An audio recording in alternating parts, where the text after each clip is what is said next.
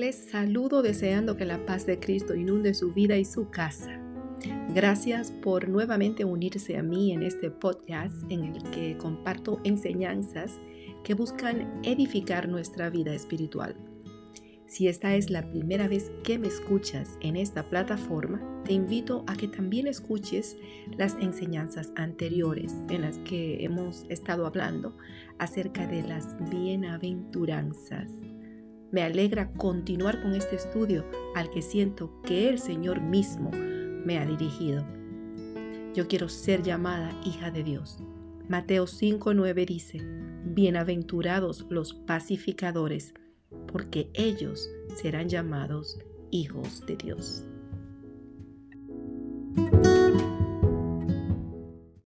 Porque deseo ese valioso premio de ser llamada su hija, quiero disponer mi corazón para aprender y aplicar lo que debo hacer para obtenerlo. El Señor me llama a ser pacificadora. Pacificar es establecer la paz donde había guerra o discordia. Reconciliar a quienes están opuestos o discordes. Tratar de asentar paces, pidiéndolas o deseándolas. Sosegar, aplacar. Cuando alguien está perturbado por algún tipo de conflicto o inquietud, mis palabras deben de convertirse en bálsamo que pueda traer paz a esa persona. La paz es una relación de armonía entre las personas sin enfrentamientos ni conflictos. Iris de paz es una expresión que se usa para una persona que logra apaciguar graves discordias. Debemos desear ser portadoras de la paz, poder intervenir para llevar paz a donde no la hay. Que de nuestra boca emanen palabras que puedan calmar una acalorada discusión. Lamentablemente, a veces consciente o inconscientemente hacemos lo contrario. Usamos nuestra lengua para encender fuegos en vez de apagarlos. Muchas veces sabemos cuando algo va a afectar a una persona o a un grupo de personas, positiva o negativamente. Y de todas formas, en algunas ocasiones actuamos con falta de sabiduría porque hacemos exactamente lo contrario de a lo que Dios nos está llamando a hacer. Si mis palabras no van a traer paz, entonces es mejor quedarme callada y presentarle la causa al Señor. Proverbios 6 del 1 al 3 dice, Hijo mío, si salieres fiador por tu amigo, si has empeñado tu palabra a un extraño, te has enlazado con las palabras de tu boca y has quedado preso en los dichos de tus labios, Haz esto ahora, hijo mío, y líbrate, ya que has caído en la mano de tu prójimo. Ve, humíllate y asegúrate de tu amigo. Versículos del 12 al 15 dice, el hombre malo, el hombre depravado, es el que anda en perversidad de boca que guiña los ojos, que habla con los pies, que hace señas con los dedos.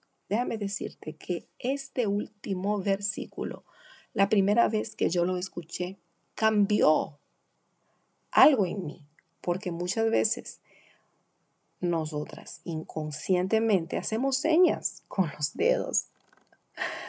Hablamos con los pies. No podemos decir que somos inocentes de guiñar los ojos porque lo hacemos. Pero la palabra de Dios está reprendiendo esto. Entonces, así se nos haga difícil, tenemos que aplicarlo. Continuando con el versículo 14. Perversidades hay en su corazón.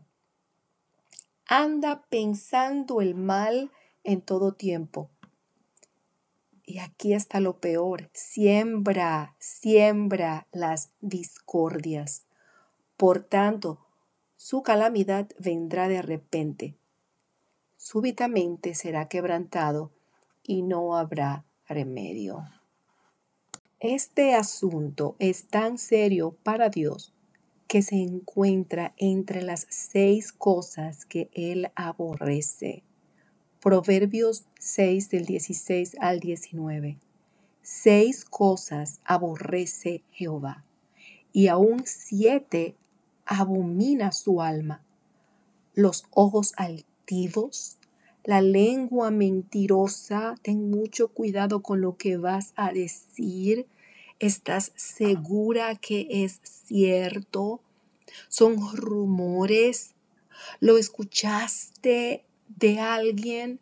Tenemos que tener tanto cuidado porque Dios aborrece la lengua mentirosa las manos derramadoras de sangre inocente, el corazón que maquina pensamientos inicuos, los pies presurosos para correr al mal, el testigo falso que habla mentiras y el que siembra discordia entre hermanos. Recuerda que de la abundancia de nuestro corazón habla nuestra boca.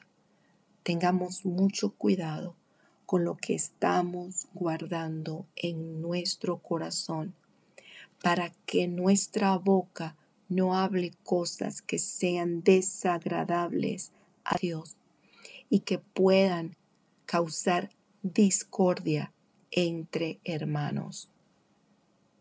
Yo en este día te exhorto a que antes de hablar pienses en lo que vas a decir.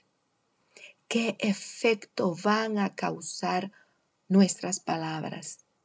¿Van a edificar o van a tumbar a alguien? Pídele al Señor lo que dice Salmos 141, 3. Pon guarda a mi boca oh Jehová, guarda la puerta de mis labios.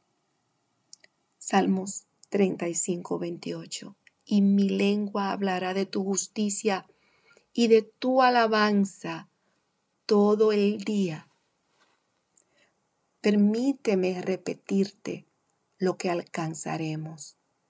Mateo 5, 9. Bienaventurados los pacificadores, porque ellos serán llamados hijos de Dios.